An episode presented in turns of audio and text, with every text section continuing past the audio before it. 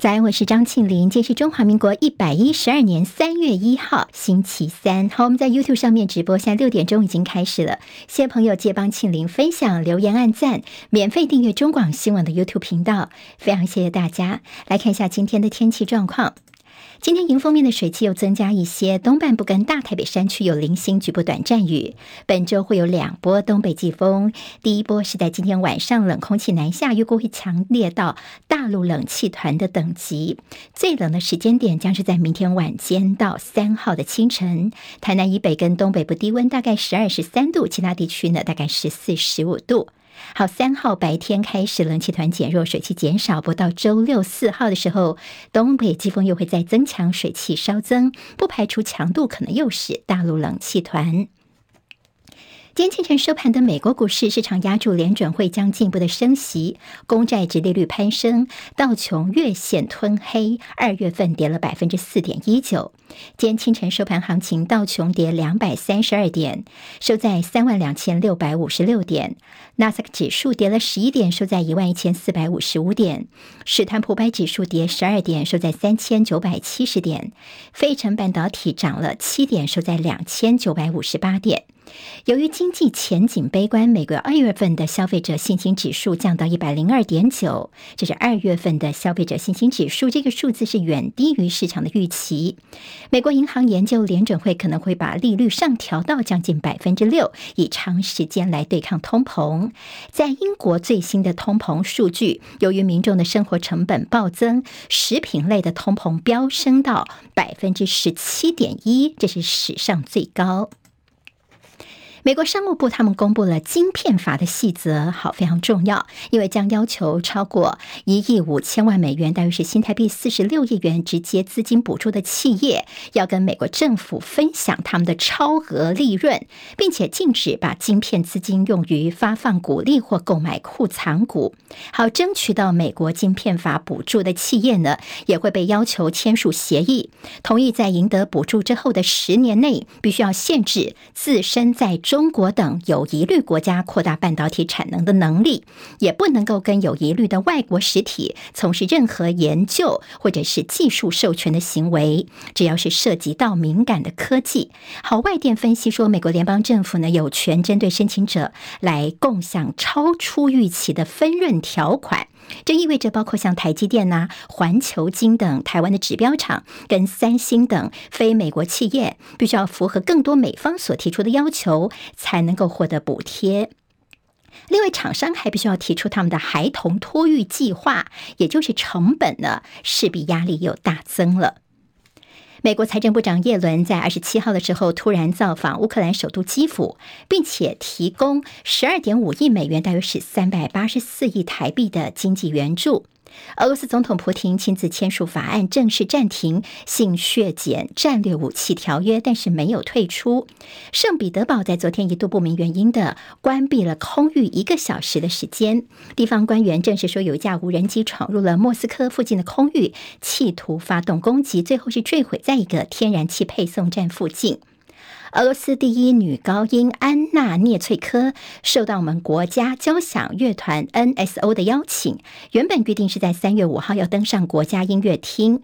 不过，民进党立委王定宇等人质疑说，他是俄罗斯总统普京的好朋友。在文化部说台湾对战争的态度没有模糊空间之后，昨天 NSO 宣布要取消这场音乐会。俄罗斯总统普京把国家友谊勋章颁给曾经主演《魔鬼战将》等多部卖座动作片的好莱坞巨星史蒂芬·席格，以表彰这位亲俄派演员在国际上合作的贡献。接下来进行十分钟早报新闻，我们用十分钟时间快速了解台湾今天的日报重点。好，我们今天在中时跟联合头版都看到了蒋万安的照片。好，主要是昨天是二二八纪念日，所以蒋万安是首度为二二八致歉。好，那么当然昨天是有一些冲突的场面。蒋万安呢，他的这个身份呢是蒋家的后代。昨天他是以台北市长的身份为二二八致歉。中时的头版当中标题写的是纪念活动。致辞强调，必须要正视历史，反思现在，迎向有爱、有包容、有尊重的和平的未来。蒋万安昨天强调说，他身为台北市长，要深深为七十六年前所发生在大稻城天马茶坊附近的气烟事件，进而导致于全台的二二八事件的历史伤痛，致上诚挚的歉意。好，那么在这次的二二八呢，因为相关的一些团体说呢，这蒋万安是蒋家的后代哦，所以拒绝来举办，呃，跟他们一起来合办。那么其实蒋万安他在昨天二二八之前呢，他有先见了一些二二八的受难者的家属，释出善意。昨天在现场，他也提早到听大家的声音，甚至呢有蹲下来来听大家的意见，来展现他的诚意哦。不过昨天他上台致辞不到三分钟的时候，大概有好几个大概大学生，就二十多岁的年轻人呢，他们冲上了这个现场，那么在蒋万安的后方大喊“杀人凶手下跪道歉”。好，他们拿出这个白色的布条哦，那么这场面是有一度冲突的。最后呢，这警方的呃压制之下呢，蒋万安还是完成了致词。后来这些就上场去呃产生冲突的年轻人是谁呢？我们在网红四叉猫的脸书上面看到四叉猫呢，他们在这个他的脸书上面其实有点微笑打卡，他们说哎，他们是去呛蒋万安呢。当然有人就说呢，这些年轻人他们是二二八的后人吗？亦或是说昨天这个日子应该是追悼，还是说其实你们才是在消费二二八呢？当然现在网络上面有些不同的声音。好，在讲完昨天谈话之后，我们昨天看到二二八八。国家纪念馆跳出来，等于做一点点说明啊。那么就说呢，这个天马茶坊气烟事件，并非是引发二二八事件的主因。说这个叫做导火线，主因呢，主要就是因为当时民众的民怨非常的这高涨哦，所以所以才会有这样的一个事情变成导火线，引发了后来的二二八。好，那么其实这次也看到了，在《自由时报》的头版呢，特别提到是蔡英文总统。然后蔡英文总统昨天其他的场合不是在台北，他们跑到台南去了，中书纪念二二八事件七十六周年。蔡总统说，让台湾尊严的追求自由与繁荣。他强调说呢，我们要尊严的跟世界交往，尊严的做自己。他说这是自己做总统的责任。所以今天《自由时报》呢，把蔡英文对于二二八的这个谈话做。做到了头版头条，但是其实，在坊间还是有些声音觉得，每次到了二二八哦，好像就变成了是民进党绿营的提款机吗？是政治提款机，所以现在看是包括有。呃，台北市议员钟沛君呢，他就说他要提案，明年开始要停办官方的二二八追思会，他觉得改由台北市政府举办相关的议题讲座。好，那么这也是呃，能够更深入的来了解二二八，同时也杜绝政治极端分子跟投机者的年年在消费二二八。好，那么在这昨天看到了新北市长侯友谊，他提到了三平三安哦。提到二二八的时候，他是用三平三安。什么叫做三平三安呢？三安就是人民安心、社会安定，还有国家安全；三平就是社会公平、两岸和平跟国家太平。联合报今天新闻分析说呢，这个二二八政治学是有志大位的人都必修课，都不能够闪躲。啊，这是二二八的伤痛，到现在似乎也增加了很多的政治意涵了。好，有关于在这台海的稳定部分，今天《中国时报》头版当中有美国的陆军部长说，北京侵台并未迫在眉睫。这位是他们的陆军部长，叫克里斯汀哦。好，他在一个场合、一个座谈当中呢，他觉得目前并没有看到中共两栖侵台的立即危险，这是他个人的看法。不过他也说呢，美国必须要做好作战赢得呃准备的这样的一个决心。他认为说，避战最好的方式就是向中。国还有区域的国家展示说，我们美国方面是有能力来赢得战争的。他并且说要协助台湾来这建造所谓的不对称的战力，要把台湾变成难以吞下的豪猪。好，很多次的豪猪让你吞也吞不下。还记得前几天美国国务卿布林肯他说，全球非常关心台海的问题，因为这不是中国官方所说主权的内政问题哦。他们昨天看到大陆外交部就说，布林肯，你是不是应该好好去上一下历史课才？对呢，联报提到了美国驻中大使说，对台湾有独特的责任，有义务维持台海周边的军力，要确保保台能够阻止大陆的进犯台湾。好，那么其实如果您这个前两天有关心新闻的话，所谓的全动法哦，像联合报是连续两天做到头版头条，现在中时跟联合对全动法的后续呢有比较多的一些讨论。好，那么这个全动法呢，就是在这个动员时期啊，到时候国防部所公告的全民防卫动员准备办法，好，必要的时候呢，两个比较大的争议就是它可以对于媒体网络来那边好造册，那么就说呢是对于一些言论上面。的前置有说是所谓数位中介法的借尸还魂吗？另外一个问题就是会针对十六岁以上的孩子进行动员造册。昨天在联合报的分析是说，是不是这些孩子以后除了些防护之外呢，可能还要去帮忙制造武器？好，那么这个就是兹事体大，而且感觉战争就在我们的面前了。好，那么其实你在蔡政府这边呢？